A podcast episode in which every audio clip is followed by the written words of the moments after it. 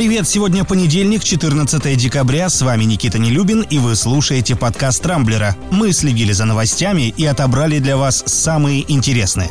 Имя Алексея Навального вчера вновь запестрило на страницах мировых СМИ. Все началось с публикации британской газеты «Таймс», которая со ссылкой на неназванные источники в немецкой разведке сообщила, что оппозиционера, оказывается, пытались отравить не один, а целых два раза. Сперва перед вылетом Навального в Москву сотрудники российских спецслужб якобы проникли в номер отеля в Томске и нанесли боевое отравляющее вещество на нижнее белье и одежду политика.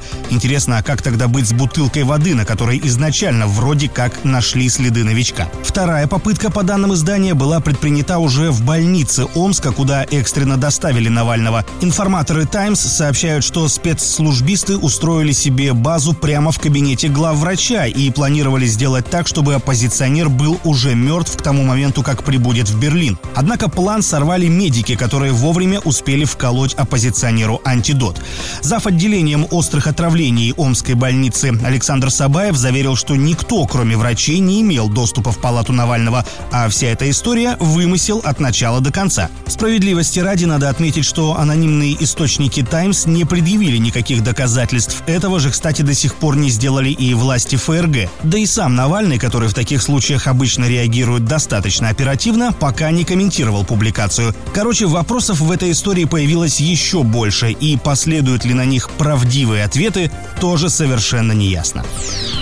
Впрочем, в Германии помимо Навального и своих проблем хватает с избытком. Первую волну коронавируса страна пережила относительно нормально, а вот вторая грозит уже куда более серьезными последствиями. Чтобы их избежать, власти ФРГ вводят новые жесткие ограничения. Об этом вчера заявила Ангела Меркель. С 16 декабря по 10 января, то есть на рождественские и новогодние праздники, в стране закрываются все магазины, кроме продуктовых и торгующих товарами первой необходимости, а школы и предприятия переводятся на удаленку. Будут работать банки, аптеки, почтовые отделения, автомастерские, заправки, газетные киоски и зоомагазины. Немцы рассчитывают на вакцину от компаний Pfizer и BioNTech, однако она до сих пор не получила лицензию. Ожидается, что это случится в конце декабря, а еще через месяц Германия должна получить примерно 3-4 миллиона доз препарата.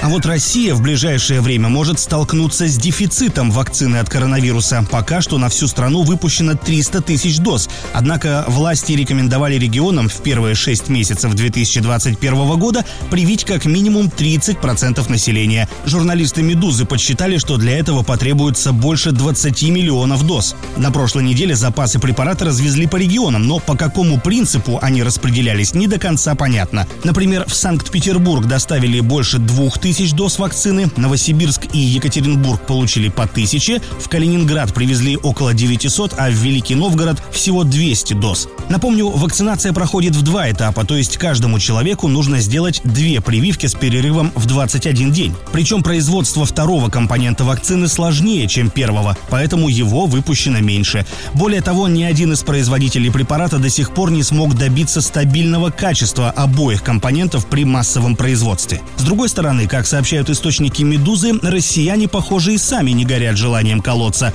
В Москве прививки решили ставить сперва врачам, учителям и соцработникам, а с этого дня в группу риска включили сотрудников МФЦ, работников культуры, а также сферы торговли и услуг. И тут стоит добавить, что в центре Гамалеи до сих пор не завершили третью фазу испытаний вакцины «Спутник Ви». Полагаю, именно это в первую очередь и отпугивает россиян от похода в поликлинику.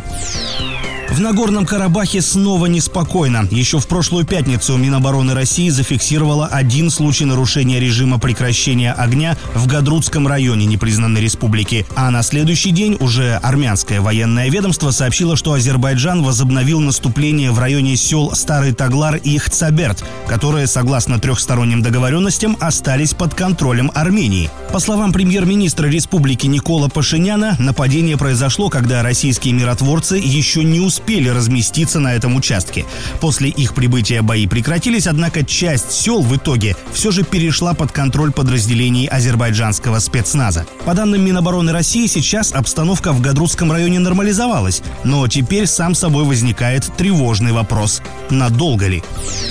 Весьма любопытное открытие на прошлой неделе сделали ученые из Бингемтонского университета США. Они выяснили, что по длине пальцев женщины можно определить ее склонность к изменам. Оказывается, всему виной ген, который и провоцирует барышень к легкомысленным отношениям и сексу на одну ночь. Не буду вдаваться в научные подробности, тем более, что определить влияние этого гена можно практически невооруженным глазом. Как выяснилось, он, среди прочего, определяет длину пальцев. И если на левой руке женщины безымянной длиннее указательного, считается, что она более склонна к изменам. А вот на мужчин, как отмечают ученые, такая особенность почему-то не распространяется. Впрочем, я почти не сомневаюсь, что каждый из вас, вне зависимости от пола, сейчас посмотрел на свою левую руку.